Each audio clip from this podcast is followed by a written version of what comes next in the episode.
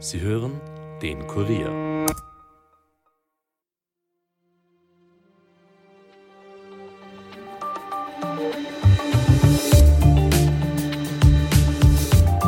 Es geht um die Macht. Heute spricht Vera Steinhäuser im Interview über erfolgreiche Frauen und den höheren Preis, den sie dafür bezahlen. Es geht um falsche Assoziationen, neue Wege und um die Pandemie als Rückschlag. Steinhäuser ist diplomierter Business Coach und widmet sich in ihrer täglichen Arbeit speziell dem Female Leadership. Dabei geht es aber nicht nur um den Job. Auch in Beziehungen spielt Macht eine Rolle. Wissen Sie etwa, warum die Sadomaso-Szene für Steinhäuser im übertragenen Sinn Vorbild sein kann? Dann hört rein. Mein Name ist Marlene Auer. Es ist Montag, der 18. September und ihr hört den Kurier Daily Podcast.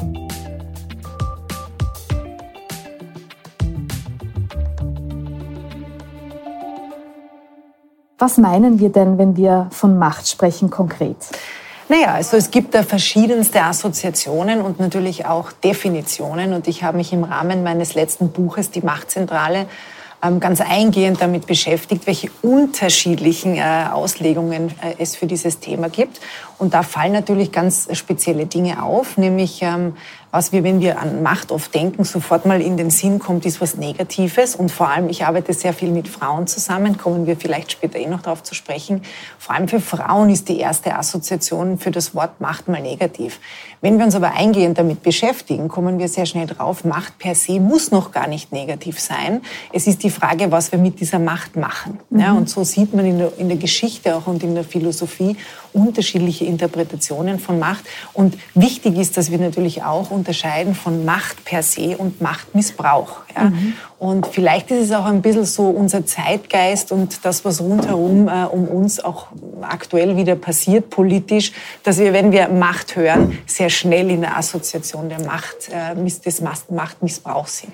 Eine Assoziation von Macht bei Frauen ist aber negativ besetzt im Sinne, dass mächtige Frauen negativer assoziiert werden als Männer. Stimmt Auch das? das leider. Also zuerst habe ich gemeint, dass oft Frauen erschrecken, wenn sie das Wort Macht äh, hören. Aber auch das, was Sie sagen und Sie ansprechen, ist de facto äh, ein Thema. Warum also, ist das so? Ja, warum ist das so? Also wenn Frauen sehr erfolgreich sind, wenn Frauen mächtige Positionen einnehmen, ähm, dann zahlen sie dafür tendenziell einen größeren sozialen Preis als Männer. Also ganz banal gesagt, wenn ein Mann immer erfolgreicher, immer ähm, ja, mächtiger wird, wird er tendenziell äh, von der Bevölkerung, von der Gesellschaft sympathischer wahrgenommen. Hingegen bei einer Frau, wenn das passiert, wenn sie immer erfolgreicher ist, vielleicht immer ambitionierter ist und mächtige Positionen einnimmt, dann wird sie tendenziell negativer wahrgenommen. Aber es ist ja eigentlich im Umkehrschluss gar nicht richtig. Eigentlich müssten die Frauen, die ja umso mehr dann einzahlen im sozialen Bereich auch für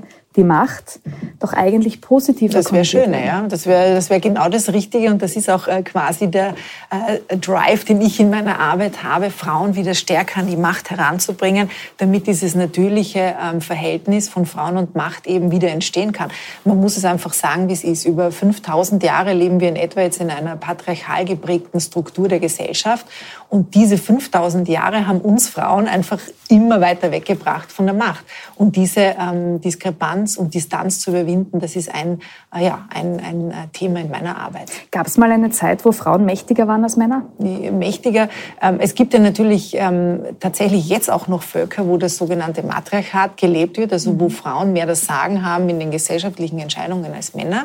Ähm, teilweise in Asien, teilweise auch in Afrika gibt es da Stämme, die mit diesen Strukturen aktuell noch leben. Also, aber so wie Sie fragen, jetzt eine Zeit, wo es wirklich so war, durchgängig überall, äh, die kann man geschichtlich nicht nachweisen. Mhm.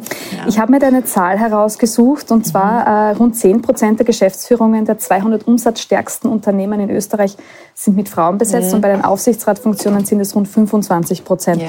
Vor zehn Jahren waren es noch halb so viele. Jetzt kann man das von zwei Seiten sehen. Ist das ein Fortschritt, der sich sehen lassen kann, dass sich diese Zahl verdoppelt hat? Oder ist es eine Entwicklung in einem zu langsamen, zu langsamen Tempo? Ja, das sind Zahlen, die ähm, sind wichtig, dass wir die kennen, dass wir uns auch da Gedanken dazu machen. Ähm, ich bin grundsätzlich gerne positiv als, als Mensch, als Persönlichkeit. Deswegen finde ich den Aspekt jetzt auch schön zu sagen, ja, es geht ja was weiter. Weil ich glaube, diese, ähm, wie soll man sagen, Resignation, Frustration auch in dem Thema ähm, der Gleichstellungsthematik, ist jetzt äh, vermutlich nicht zielführend. Ja? Also es macht schon Sinn, auch die positiven Seiten immer wieder zu sehen. Trotzdem bleibt es äh, ein langer Weg. Und wenn man jetzt zum Beispiel den Gleichstellungsreport, ähm, der jedes Jahr auch wieder rauskommt, äh, wenn man dem Glauben schenken möchte, äh, dann dauert es in etwa noch 140 Jahre. Die letzten Zahlen waren sogar bei 300 Jahren. Also ich weiß nicht, wie es Ihnen geht. Mir persönlich wären 300 Jahre noch zu lange. Da haben wir schon viermal gelebt bis dorthin. Genau, das wird sich für uns nicht ausgehen. 140 Jahre ja wahrscheinlich auch nicht. Was bräuchte es denn, damit das schneller vorangeht? Naja, viel. Also ähm, sicher auf der einen Seite strukturelle Veränderung. Also äh, ich würde mal sagen, auch zum Beispiel wir hier in Österreich haben ja noch nicht eine Gleichstellung und Gleichberechtigung, was ähm, das Thema Kinderbetreuung anbelangt. Also ich glaube, da müssen wir gesellschaftlich äh, politisch natürlich auch noch sehr, sehr viel ähm, dazu beitragen, dass es dort mal äh, die Möglichkeit gibt, dass Frauen viel mehr auch in den Arbeitsmarkt und auch in führende Rollen eben eintreten können. Und dann sicher auch die Bereitschaft von Frauen. Also ähm, es wird ja oft äh, gesagt, don't fix the women, fix the system. Bin ich ganz der Meinung. Nur die Frauen müssen währenddessen nicht warten. Ja, also es ist jetzt nicht so, dass ich in meiner Arbeit äh, sage, okay, wir warten mal, bis sich das System verändert hat, eben 140 oder 300 Jahre und dann äh, schreiten wir zur Tat sondern meine Arbeit geht vor allem dann in die Richtung, dass ich sage, wir alle sind ja auch das System. Ja, weil wer ist das System? Wir sind alle äh, das System. Das heißt, jeder einzelne von uns, äh, jedes Individuum trägt zur systemischen Veränderung bei. Und ich glaube, das ist ganz wichtig, dass wir eben auch als Individuen voranschreiten, ähm, Role Models werden. Also es ist ja auch ganz wichtig, dass wir jetzt zum Beispiel auch den jüngeren Frauen vorzeigen, was möglich ist ähm, weil da gilt einfach das Motto Seeing is Believing. Erst mhm. wenn wir sehen, dass es möglich ist, glauben wir es. Und das ist ganz, ganz wichtig. Weibliche Macht, sagen Sie aber, wird oft auch sexualisiert, so. wird auch äh, mit Begriffen wie Verführung, Manipulation ja. in Verbindung gebracht. Woher kommt das? Ja, das ist ganz spannend. Oder wenn wir uns jetzt äh, mal vorstellen, wenn wir sagen, ein mächtiger Mann, ähm, dann hat das ein anderes Bild, was wir alle in uns haben, äh, als wenn wir sagen, eine mächtige Frau. Da sind wir sehr schnell bei dem Thema die Waffen von Frauen und da geht es dann eben in eine sexuelle sexuelle Richtung. Ähm, und das finde ich doch sehr spannend, weil wenn wir jetzt äh, eben wieder zurück zum Mann gehen, dann würden wir uns nie einen, einen sexy Mann vorstellen. Ja? Also Mann und Macht ist viel näher miteinander verbunden und kommt zu einer äh, Form, wo es dann um Faktisches geht, um Entscheidungstragen geht, um ähm, ja, einfach Führen auch teilweise geht. Äh, und bei der Frau wird das Thema sehr oft sexualisiert. Ja? Woran das liegt, also auch das ist, nehme ich an, eine Folgerscheinung des Patriarchats, ähm, dass praktisch Frauen, die ja praktisch in den Innendienst ver verwiesen wurden, äh, also sprich Frauen, die dann praktisch für den Haushalt zuständig waren etc., dann dort ihre Macht ausleben konnten und durften und das hat halt sehr viel mit dem familiären auch zu tun. Ja. Aber das wird sich nicht ändern. Frauen werden weiterhin Kinder bekommen? Ziemlich wahrscheinlich. Männer werden auf biologische Art nicht, nicht so schnell kriegen, ja, genau. Zumindest nicht so schnell. ähm, ist das dann überhaupt in irgendeiner Form änderbar?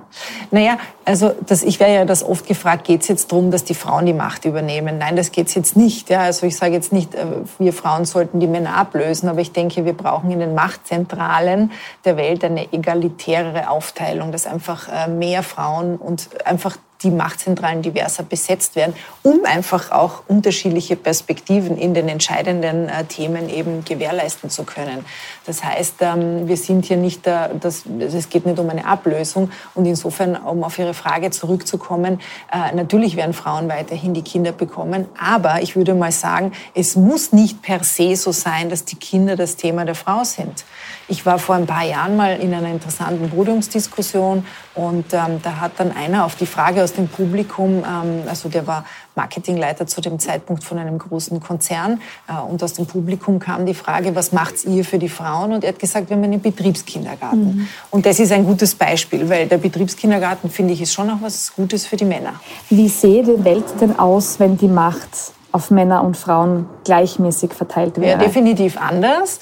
Und wenn sie generell diverser verteilt ist, es gibt spannende äh, Beobachtungen, zum Beispiel an der Elfenbeinküste, äh, wo es interessanterweise immer noch so ist, dass die ähm, Bearbeitung von Feldern sehr nach Geschlechtern getrennt ist. Also die Frauen kümmern sich zum Beispiel um Kakao und ähm, das zweite ist, glaube ich, Kaffee und die Männer kümmern sich eben um andere Felder. Und man erkennt, dass in den Jahren, wo die Frauen eine gute Ernte haben, sehr viel Geld, das erwirtschaftet wird, ins Gemeinwohl investiert wird, in Bildung, in Gesundheit etc. Und in den Jahren, wo die Männer gute Ernte, Ernten einfahren, äh, wird sehr viel in Tabak, ähm, in die Spielindustrie, in Alkohol investiert. Und da sehen wir ja dann doch einen deutlichen Unterschied, würde ich meinen. Und ich denke, bis zu einem gewissen Grad wäre das überall ein Effekt, der eintreten würde. Mhm. Kommen wir zu Beziehungen. Mhm. Das ist ja vielleicht auch ein Bereich, äh, der, der da anschließt. Äh, Sie sagen, eine Partnerschaft auf Augenhöhe, ich darf Sie das zitieren, könne besser gelingen, wenn sich Paare ein Beispiel an der SM-Szene nehmen. Ja. Wie kommen Sie auf diese Aussage? Das wurde ich schon oft gefragt, wie ich das meine. Ähm, es geht ganz einfach darum, ich arbeite als Business Coachin, aber wie Sie sich vorstellen können, viele meiner Klienten und Klientinnen sprechen natürlich auch über Privates. Und ich habe in meiner Arbeit erkannt, dass in der klassischen Beziehung äh, sehr viel Erwartung äh, da ist und sehr wenig darüber besprochen wird, was diese Erwartungen angeht und was die eigenen Bedürfnisse angeht.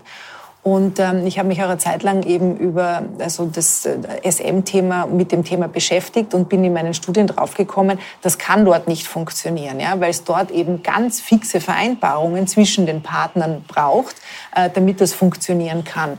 Und äh, ich glaube, wenn wir in unseren ganz klassischen Beziehungen mehr auf das Augenmerk setzen würden, dass wir viel mehr mit unseren eigenen Bedürfnissen verbunden sind, diese dann auch dem Partner, der Partnerin kommunizieren, äh, dann profitieren wir alle davon. Weil sehr oft, wenn die Erwartung nicht kommuniziert wird, kann sie nicht erfüllt werden. Und das führt natürlich allalong zur Frustration. Das heißt, es geht aber auch um Regeln? Zum Beispiel auch. Ja, wenn man das möchte, kann man das natürlich auch festhalten. Äh, Regeln, Bedürfnisse, genau. macht, äh, macht das eine Beziehung ab einem gewissen Grad nicht auch kaputt? Ähm, ich denke, ab einem gewissen Grad ist in jeder Beziehung Arbeit nötig. Also wir reden dann über Beziehungen, die über diese ersten Monate der absoluten Verliebtheit hinausgehen. Diese Monate, wie wir alle wissen, sind hormongesteuert. Also das ist jetzt nichts, was vom Partner abhängt, sondern das ist mein eigener Hormoncocktail, der mich so verliebt mhm. macht. Und nach dieser Phase ist in jeder Beziehung Arbeit möglich. Und ich denke, jedes Paar hat das Recht, diese Arbeit selbst zu bestimmen. Manche Paare brauchen Regeln, manche Paare brauchen nur einfach intensiven Austausch. Aber genau darum geht's. Und das meine ich, wenn ich sage, dieses Bewusstsein zu schaffen, schaffen, auch in, äh, also in ganz klassischen Beziehungen, das wäre sehr gewinnbringend für alle. Mhm. Jetzt ist es ja aber doch so, dass ähm, auch äh, biologisch betrachtet die Frau sich ja gern an äh, die starke Schulter des Mannes lehnt, der Mann die Frau gerne beschützen möchte. Wenn man das auf die gleiche Ebene bringt, dann wird dieses System ja ausgehebelt. Also ob das wirklich biologisch ist, was Sie hier jetzt gerade skizzieren, ist man sich nicht sicher. Mhm. Ja, also Auf es jeden ist Fall gesellschaftlich. Ne? Richtig. Also es ist eine Sozialisierung, die natürlich genauso wie wir eine biologische Evolution haben, haben wir auch eine soziale Evolution. Das heißt, das haben wir gelernt. Und ich bin jetzt nicht heute hier, um das zu bewerten. Mhm. Ja, Fakt ist, es ist momentan so genauso, wie Sie sagen. Ähm, ich würde aber auch behaupten, wir haben aufgrund dessen, wie es so ist, viele Nachteile. Und es wäre schön, sich das einmal genauer anzuschauen. Mhm. Vielleicht gibt es auch einen Nachteil aus der, oder was heißt vielleicht, in meinem Buch habe ich das auch ganz genau geschrieben. Man weiß, es gibt Nachteile auch für die Männer äh, aus dem Patriarchat. Ja, die häufigste Todesursache von Männern zwischen 25 und 45 ist der Selbstmord. Äh, und selbstmordende Männer kommen ja nicht zurecht mit der Struktur. Also insofern ähm, sind Männer in diesen äh, gesellschaftlichen Strukturen, in denen wir aktuell leben, wo sie die starke Schulter dauernd sein müssen, wo sie vielleicht der Versorger dauernd sein müssen, durchaus auch gechallenged und stehen unter Druck. Mhm. Auch das ist es wert, mal zu hinterfragen und vielleicht mal mit einem neuen Zugang und einer neuen Perspektive ähm, sich anzuschauen. Mhm. Was raten Sie denn Frauen und Männern in so einer Situation, wenn es um Macht in Beziehungen geht? Naja, ich denke, wie ich gerade vorher schon gesagt habe, wenn es um Beziehungen geht, äh, können wir alle noch sehr viel lernen, nämlich auf zwei Ebenen, nämlich im Sinne von Zuhören und Aussprechen. Äh, und das ist ein Universaltipp, den ich sowohl Männern wie auch Frauen mhm. geben kann. Mhm. Äh, wir sind leider unglaublich schlecht beim echten Zuhören. Und ich würde mal behaupten, wir werden immer schlechter. Das hat ganz viel auch mit der technologischen Entwicklung zu tun, damit zu tun, wie viel wir uns täglich auch medial ausgesetzt fühlen. Ähm, also das heißt, das, was rund um uns passiert, macht uns nicht unbedingt automatisch zu besseren Zuhörern, mhm. Zuhörern und Zuhörerinnen. Ähm, und das ist mal das Erste. Und das Zweite natürlich auch, wie ich vorher schon gesagt habe, das Kommunizieren der Bedürfnisse. Dazu gehört, gehört natürlich auch das Erkennen der eigenen Bedürfnisse. Das mhm. klingt jetzt sehr banal, ist es aber nicht, weil ganz viele Menschen glauben, dass sie ihre Bedürfnisse kennen. Ähm, sie haben aber Bedürfnisse, die sie eigentlich von der Gesellschaft sozusagen übernommen haben und sie leben in Wahrheit ein Leben, das nicht das eigene ist. Ja. Mhm.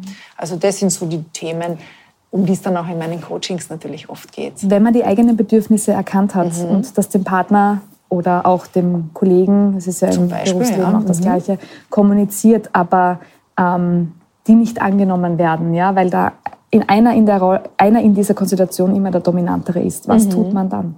Sie meinen, wenn man das jetzt an die dominantere Person mhm. kommuniziert?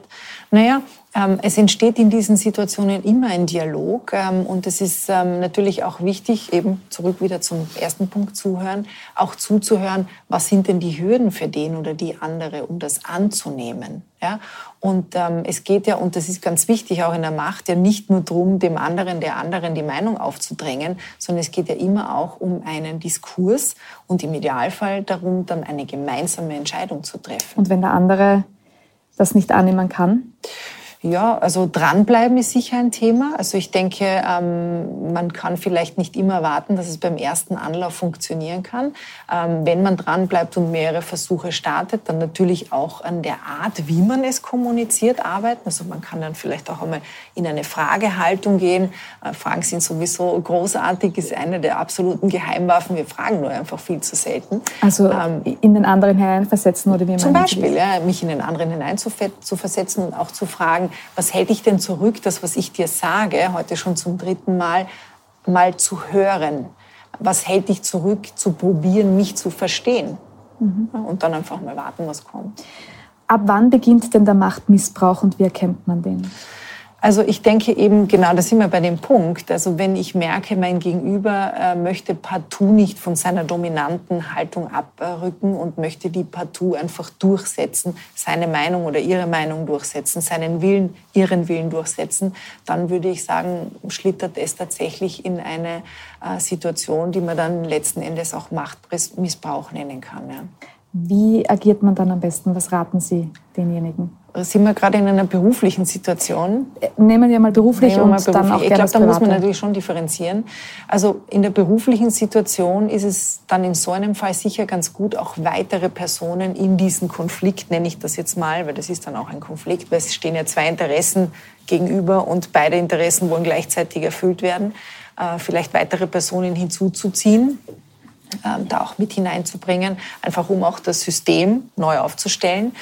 Ähm, und vermutlich ist das auch der richtige Weg, wenn ich es mir genau überlege, im Privaten. Also natürlich ist dann die Möglichkeit, mit einem Mediator, mit einer Mediatorin, mit einer Paartherapeutin zu sprechen und das äh, mal auf diesem Weg auch zu äh, mhm. klären.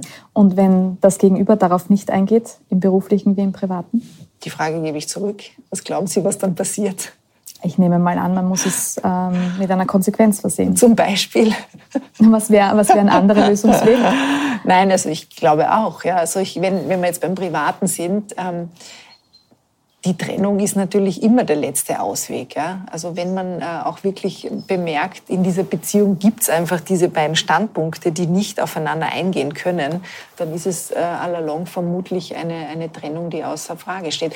Und da möchte ich auch ähm, mal dazu sagen, eine Trennung per se leider wird sie gesellschaftlich noch immer oft als Scheitern empfunden. Mhm. Ähm, und das möchte ich in meiner Arbeit auch immer wieder auch kundtun und sage ich auch oft meinen KlientInnen, äh, das ist kein Scheitern. Wenn wir zehn Jahre miteinander verbracht haben und es dann einfach nicht mehr weiter funktioniert, dann hat man ja zehn Jahre miteinander verbracht. Ja. Auch dieses, was wir gerade vorher schon hatten, mit dieser gesellschaftlichen Erwartung an Paare, dass man dann für immer zusammen ist, ähm, ist etwas, was in meinen Augen 2023 stark hinterfragt werden muss. Mhm. Ob das wirklich noch das wirklich einzige Modell ist, dem wir hinterherjagen oder ob es da bereits neue Modelle geben kann, die wir genauso okay finden und die eben nicht per se dann ein Scheitern bedeuten. Im Sinne des schönen Scheiterns.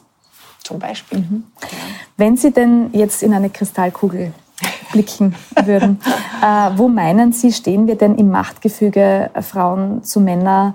Ähm, sowohl auf der persönlichen Ebene, ja. im Miteinander, aber auch im ganzen beruflichen Kontext mit äh, Führungspositionen in, sagen wir, zehn ja. und in 100 Jahren? Ja, also ich brauche dazu keine Glaskugel. Äh, ich kann das in meiner täglichen Arbeit beobachten. Ich merke schon einen Unterschied. Jetzt gibt es, ich würde mal sagen, eine Spanne von an die 40 Jahre äh, von Frauen und Männern, die zu mir kommen, auch in die Einzelcoachings. Ähm, da erkenne ich de facto wirklich eine Veränderung und das ist gut so. Also es, es wird durch neue Generationen Neues passieren. Äh, aber natürlich gibt es auch, äh, wenn ich mir dann teilweise auch private äh, Tendenzen anschaue, auch spannende ähm, Bewegungen, wo ich eigentlich das Gegenteil verorte. Also ganz viel wieder im Sinne von einer traditionellen Lebensentscheidung. Ähm, viele Frauen, sehr junge Frauen, Anfang 20, die sagen ja, und der einzige wirkliche Zielpunkt ist die Hochzeit, der schönste Tag im Leben. Das ist ähm, momentan ein Trend. Ist ein Trend auch, den ich beobachte.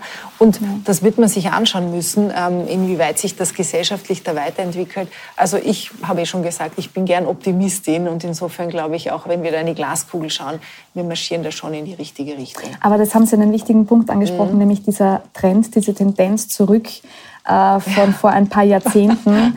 äh, manche sagen ja auch, die, die Corona, die Pandemie ja. hat viele Frauen dorthin mhm. zurückgeworfen, weil es in die traditionellen Rollenbilder wieder geht. Ähm, Laufen wir da jetzt äh, tatsächlich mit dieser Strömung in die falsche Richtung bei allem Optimismus?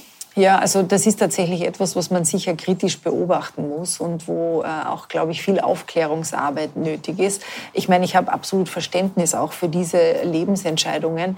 Ähm, Corona-Pandemie ist ein Aspekt. Ja. Fakt ist, unsere Welt wird immer äh, komplexer, immer volatiler, immer unsicherer und natürlich sind dann solche Ankerpunkte in den Lebensentwürfen von jungen Menschen äh, der vermeintliche Versuch, Sicherheit zu kreieren. Ja. Und ähm, muss man sich anschauen, wie das weitergeht. Ja. Mhm. Bin ich sehr gespannt. Mhm.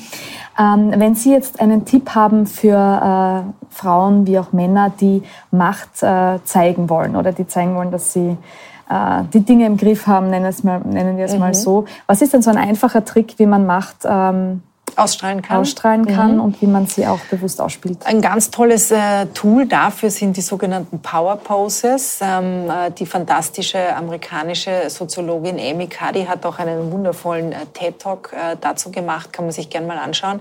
Ähm, sie forscht nämlich auch zu dem äh, Thema ganz intensiv und hat herausgefunden, dass wenn wir in etwa zwei Minuten in die sogenannten Machtposen gehen, also das ist zum Beispiel diese hier, auch diese mhm. hier, mhm. Äh, dann verändert sich unser Hormonkorridor Cocktail tatsächlich. Also es steigt unser Testosteron an und unser ähm, Cortisol sinkt ab. Also es macht uns gelassen und entscheidungsfreudig, einmal ganz kurz zusammengefasst. Mhm. Und das macht was mit uns und mit unserem Gegenüber. Äh, und deswegen ist das sehr, sehr, sehr powerful, diese, diese Methode und kann ich jedem nur und jeder nur ans Herz legen. Mhm. Zwei Minuten sind wir schnell erledigt. Zwei Minuten äh, vor dem Spiegel üben oder Zum kann man Beispiel? das auch innerhalb genau. einer Runde tun? Wie, naja, kann man das kommt da ein bisschen auf die Runde an, würde ich mal meinen. Ich meine, wenn wir jetzt zum Beispiel in einem Zoom-Kontext oder halt Videokonferenz-Kontext uns das vorstellen, da ist es tatsächlich sogar möglich, das zu machen, wenn ich nur so einen Ausschnitt habe. Ansonsten ist es eben wirklich auch so gedacht, dass wir uns vor einem Meeting vorbereiten in dieser Power-Pose mhm. und das eben für uns einnehmen. Und das geht dann, ob im Homeoffice oder im Office, da geht man dann vielleicht auf die Toilette oder wo auch immer, wo man ungestört ist, wenn man in einem Setting ist, wo jetzt nicht unbedingt jeder oder jede das sehen sollte. Gibt es auch in der Sprache äh, Wörter, die man verwenden sollte oder die das ausstrahlen? Absolut. Also Sprache ist ein unglaublich äh, entscheidendes Instrument, auch Stimme. Ja, also Margaret Thatcher hat ja zum Beispiel ihre Stimme eine Oktave tiefer trainiert, ganz am Anfang ihrer Karriere, äh, weil man ihr gesagt hat, mit ihrer sehr hohen Stimme ist sie zu wenig mächtig in ihrem Ausdruck. Also Stimme ist ein Instrument, aber natürlich auch Sprache. Ja. Ich würde mal sagen, vor allem auch Dinge, die wir weglassen können. Ja. Füllwörter wie eigentlich, wahrscheinlich sind nicht ideal permanent im Konjunktiv zu sprechen, schwächt natürlich auch, weil wenn ich immer nur sage, was ich tun könnte oder was schön wäre, bin ich weniger am Punkt. Ja? Mhm. Und natürlich ist es, wenn wir in einer mächtigen Situation ähm, auch mächtig auftreten wollen, schon von Nöten oder hilfreich, wenn wir am Punkt sprechen, klare Sprache anwenden. Mhm. Und ich bin wieder bei deinen Bedürfnissen, einfach sagen, was wir wollen. Mhm. Ja, das mhm. ist wichtig. Das war Vera Steinhäuser im Interview über die Formen von Macht. Mein Name ist Marlene Auer. Ich wünsche euch noch einen schönen Abend. Hört doch auch morgen wieder rein. Bis bald.